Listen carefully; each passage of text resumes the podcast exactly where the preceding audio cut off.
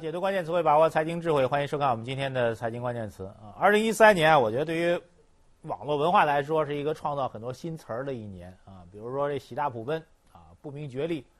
这词儿啊，一开始他听不明白什么意思，那一解释还说的哎挺靠谱，就是这么个概念啊。这俩词儿在股市当中用的还挺多的啊，倒不是说真的您去分析盘面的时候用这些词儿，不是。今儿正好啊，在早上的时候，我跟这个一个不太懂股票的人啊，但是因为各种原因，他需要去了解股票。啊，比如做节目啊，或者什么各种奇怪的原因，我就给他讲，二零一三年股市怎么怎么怎么怎么走的，哎，政策如何，监管如何，啊，投资者如何，行业板块如何，哎，讲了很多例子，像我讲起来已经是深入浅出的在那讲了。当时我听你讲完啊，就有一感觉叫做不明觉厉。我什么意思呢？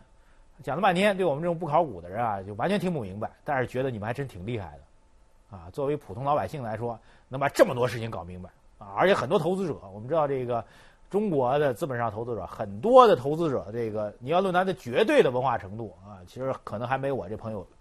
文化程度高。但是人家能每天啊能琢磨那么多事宏观经济也懂啊，行业投资也懂，资金运作也懂。特别是二零一三年，这银行的资金面那么紧张，流动性那么紧张，人都知道什么叫流动性紧张，人都能搞明白银行的同业拆借利率是怎么炒起来的，神吧？不明觉厉。哎，听不明白怎么回事但是觉得还真挺厉害的。我们今儿在这个特别节目当中啊，继续我们昨天从昨天开始特别节目啊。昨天谈了房地产，今天呢肯定就得谈股市了。所以是不是会要马上炒股呢？领导怎么来看呢？我觉得啊，这个提到炒股的事情，首先得做一回顾啊。比如说，二零一三年还有另外一词，我刚才也给你提了，叫做什么“喜大普奔”，喜形于色，大快人心，普天同庆，奔走相告，就特喜的事儿，特开心，不告别人都憋难受。喜大普奔，后来有人说这词儿用股市挺好的，什么意思呢？喜欢大盘的人，普遍都在罗奔，喜大普奔，所以二零一三年我觉得这种网络词汇啊，他们创造还是蛮有价值的。这价值让我们知道啊，这第一个股市看起来对外行人看起来是股市太玄乎了，那么多概念，那么多新词儿啊，包括本人学经济学学这么多年啊，但是呢还有很多新的概念是搞不明白的，你也不断的学习。但另一方面，您学了半天琢磨来琢磨去，您到底赚钱了没？您甭跟老在那坐着吹牛，您到底赚钱了没？所谓是喜大普奔，喜欢大盘的人普遍都在裸奔，特厉害的人办了一个特傻的事儿，没赚着钱。那么，二零一三年的这股市到底是一种什么样的状况？我们站在这个岁末年初这时间点，怎么来看这个市场的变化？今儿我们特别节目就给您来做全面的展开。所以一开场啊，我们就来。回顾一下，我们第一关键词就来回顾一下二零一三年这个市场的相关的表现。所以第一个关键词就叫做全年的回顾。啊，我们现在透过一个短片来看一下二零一三年的中国股市到底表现如何。回顾二零一三年，A 股市场的走势基本是在经济和改革这两大预期驱动下演绎的。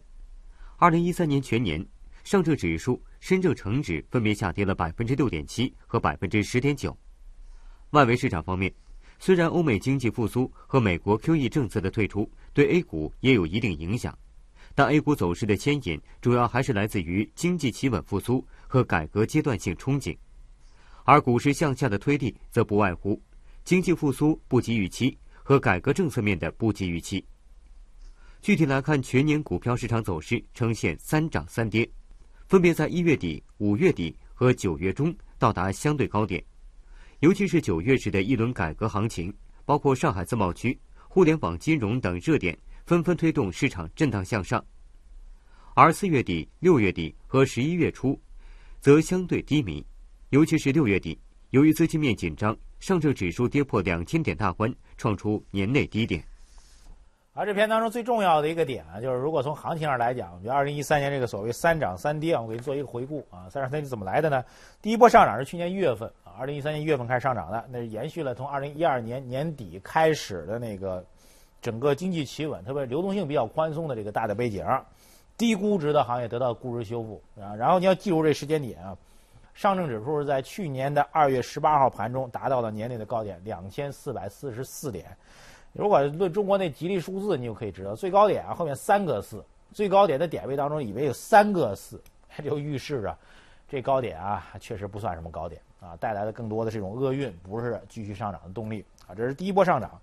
第一波下跌是在这个三月份的时候，我们行政的这个调整之后啊，大家对于未来的改革预期做了更多的一个关注，那市场风格随之做了一个调整。啊，就觉得这市场投资的价值啊，从之前的这个估值修复，就大盘蓝筹股的估值修复，开始转到了这个业绩增长比较确定的行业啊，医药食品啊，这是所谓的防御性板块。要整个经济都不成了，您怎么着呢？您该吃药还得吃药，该打针还得打针，您该吃东西还得吃东西。所以这个医药食品，在这市场心态偏弱的时候，它作为防御性板块就会顶上来啊。当然这是下跌当中。另外一个就比较重要的，如果您在去年这个年头上，您就关注到了三月份的时候就关注到这所谓 TMT 的概念。我觉得概念在去年三月份之前，可能大家还不太清楚啊。您如果就关注到这行业的话，您那时候就赚大钱了。这第一波上涨跟第一波下跌，第二波上涨到五月份。啊，五月份的时候，因为大家看到这个整个的经济增长，在我其实要告诉你回顾起来一个时间点，我们做宏观预测的，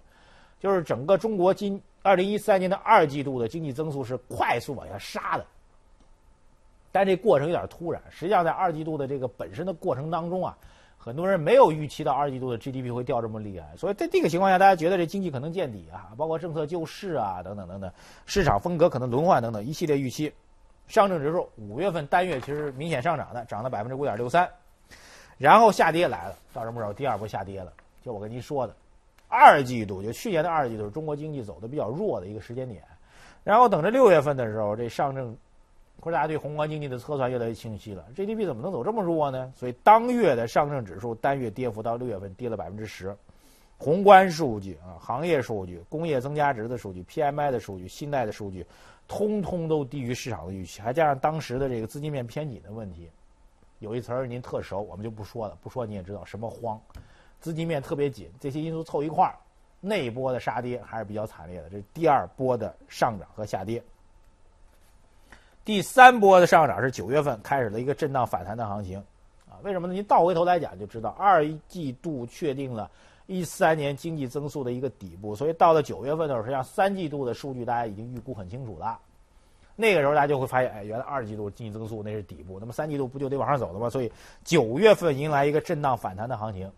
就是所谓经济那个底部得到确认了，然后稳增长的政策表示，那时候提出来什么呢？就是经济增长当中，我们这个要保证这个经济增长的一个这个区间运行的一个概念。中国经济从六月份就见了底之后开始稳步的回升，所以市场的有机会。然后带动的主题就慢慢的就从我们之前提到的，比如说自贸区的概念开始若隐若现了。然后包括什么呢？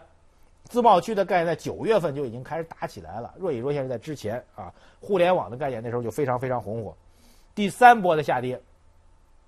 九月份其实带动的市场行情的感觉是不错的。进入到四季度，经济数据温和复苏，然后管理层确认对经济增速放缓有一定的容忍度。然后呢，货币政策就是从四季度开始，我们做节目也比较痛苦，就是整个的央行的货币政策的动作很少，基本上是按兵不动，这就使得市场就觉得，哎，政策如果有防下限的概念的话，那么这种防了下限，就是你的经济增长在下限之上的话，是不是意味着我们也不会往里面添火加柴呢？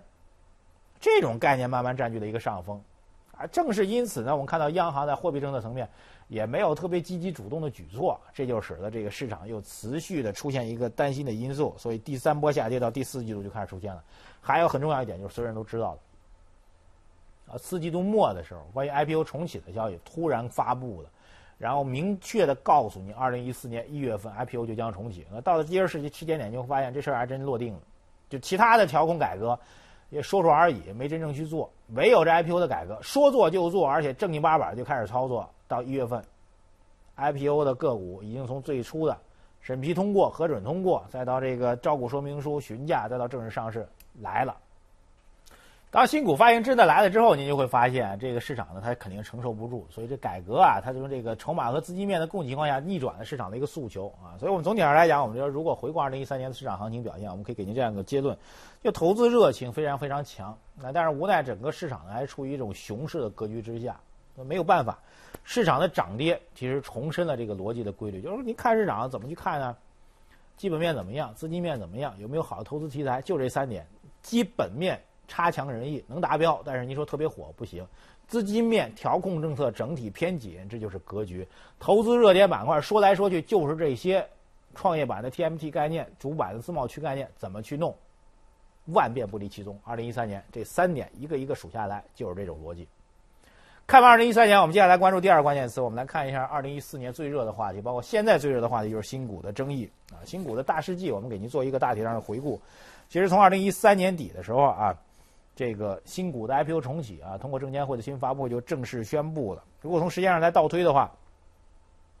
从我们节目开始录制，就上周的时候，那个整个新股正式上市交易啊，再往前倒推，二零一二年十一月二号，浙江世宝上市。啊，到这再有新股上市，整整的一年多的时间过去了，这是 A 股历史当中啊，这个总共八次的 IPO 暂停当中最长的一次。在十一月三十号的时候，证监会发布的一个文件，就是那个关于进一步推进新股发行制度改革的问题，推进的标志的 IPO 由核准制向注册制正式过渡。然后同时呢，证监会也特别表示，就是一四年的一月份，将会有五十家公司完成程序并陆续的上市，时间表示正式的确认了。此后啊，就是我们看到证监会啊，围绕这个新股发行制度改革，包括新股上市的节奏的不断的推进，出台了一系列的政策，包括什么呢？要证券承销相关的一些管理办法当中，要抑制这个所谓的三高的问题，叫停债券型基金参与打新，同时不再审批以打新为策略的基金产品，包括后面我们知道到一月十号的时候，证监会是紧急叫停了奥赛康 IPO 新股发行的破天荒的第一例。奥赛康被叫停呢，是因为它过度的转让了老股的这个发行的一个比例。啊，这是一个非常重要的一个消息啊！当然，这消息本身在市场层面和观察层面引发了很大的争议。一月十二号的时候，证监会又紧急发文啊，关于这个加强新股发行监管的相关政策措施啊，提出了一系列的您大家伙儿有意见的关于新股发行当中的一些问题，有问题他都会针对这些问题给出一定的指指向。到一月十五号，就我们看到最新的消息，就是抽查新股发行的定价制度、定价的程序、定价的过程。与其说抽查，我们觉得有点像全面的一个核查，继续做一一步的进一步的一个严管。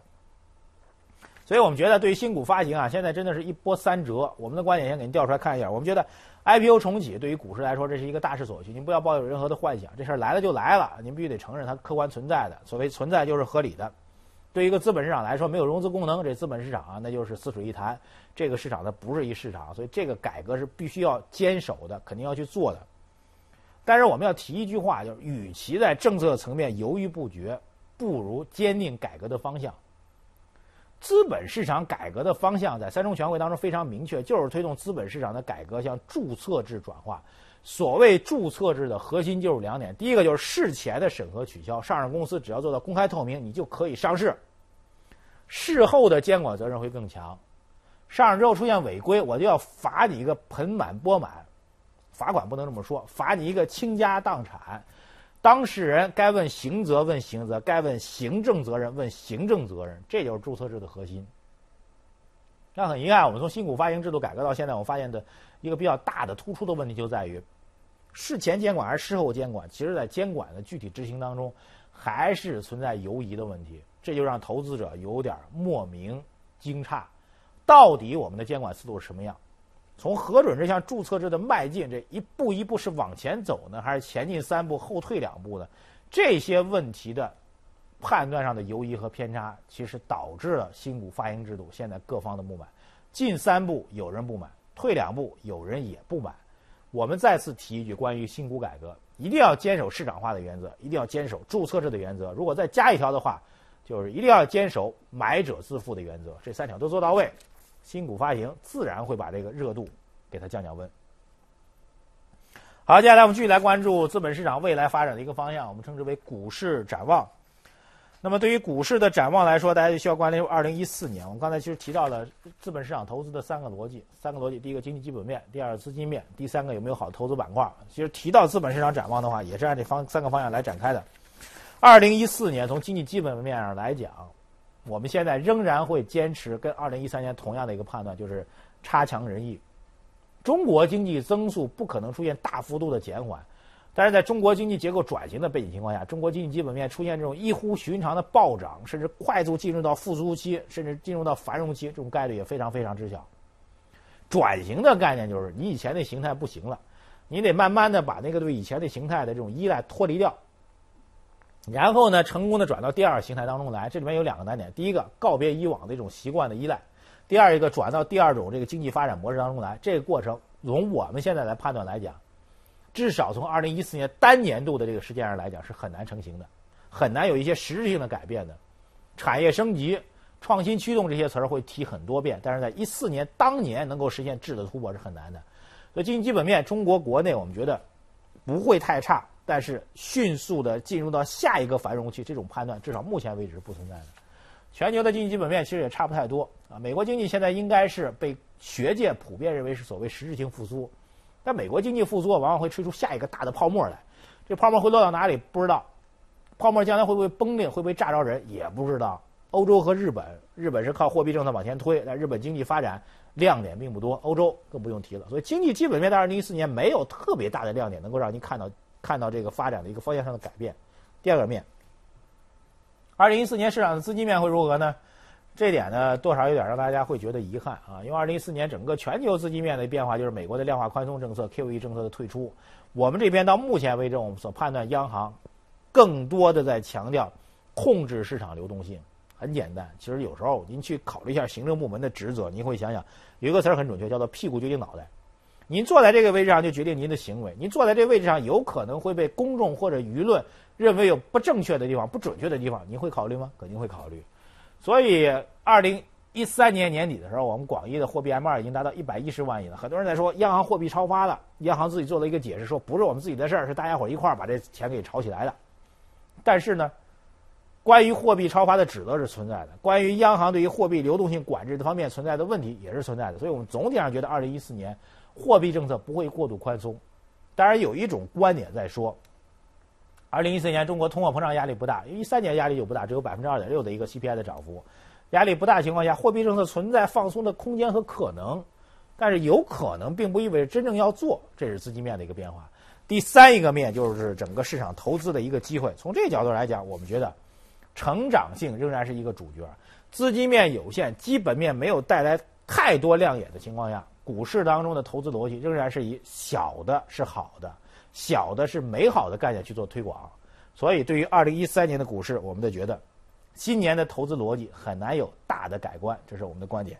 而资金面和成长性将会决定您的投资抉择，来供您做一个参考。好，接下来我们来看一下财经热搜词。Thank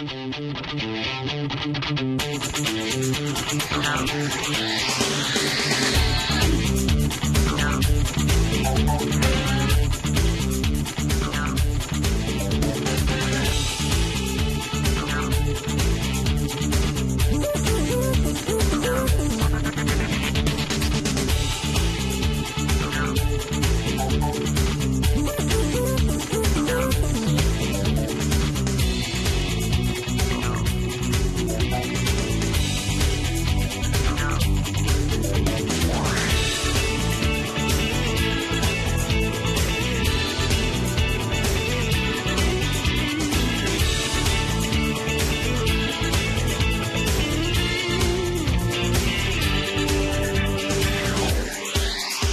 关注我们第一财经资讯的官方微信来参与节目的相关互动啊！节目最后来看一段精彩的高山滑雪视频。下次节目时间再见。